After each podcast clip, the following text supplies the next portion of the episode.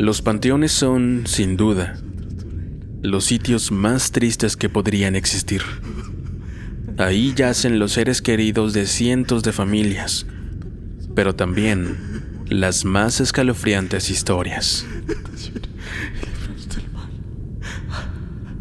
Aunque son muchas las leyendas que se cuentan sobre estos lugares, el terror que éstas generan hace que se vuelvan muy interesantes.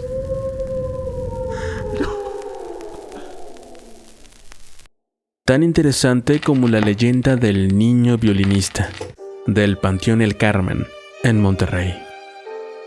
Considerado como uno de los panteones más antiguos de Nuevo León por su inauguración en 1901, el Panteón El Carmen también es reconocido por la escalofriante historia de Gregorio Alanís González.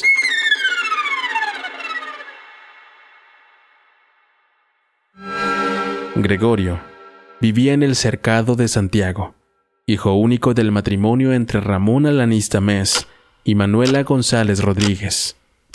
Su juventud y talento por la música le prometían un gran futuro como violinista, pero la vida le tenía planes algo diferentes.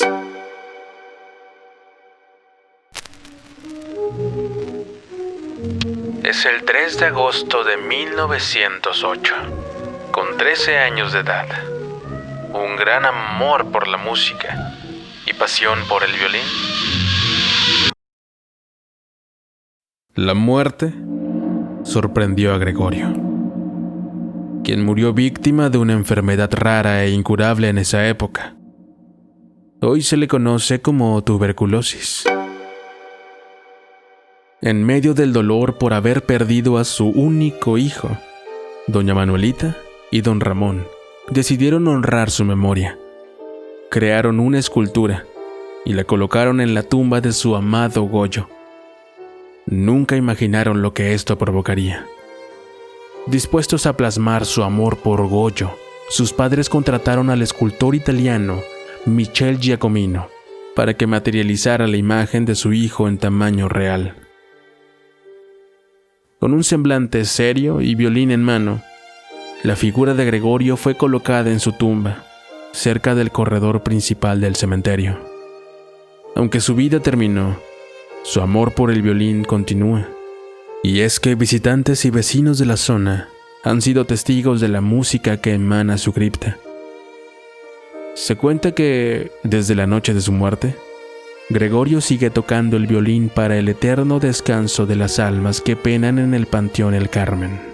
Incluso, hay quienes aseguran han visto su alma penar entre las tumbas, mientras toca tristes acordes en su violín. Con el paso del tiempo, la historia de Gregorio Alanís González sigue vigente entre los amantes de las historias de terror. Han pasado 113 años de su muerte, y la escultura de Goyo sigue intacta en aquel panteón. Con frecuencia, es visitada por más de un curioso que espera escuchar su triste violín.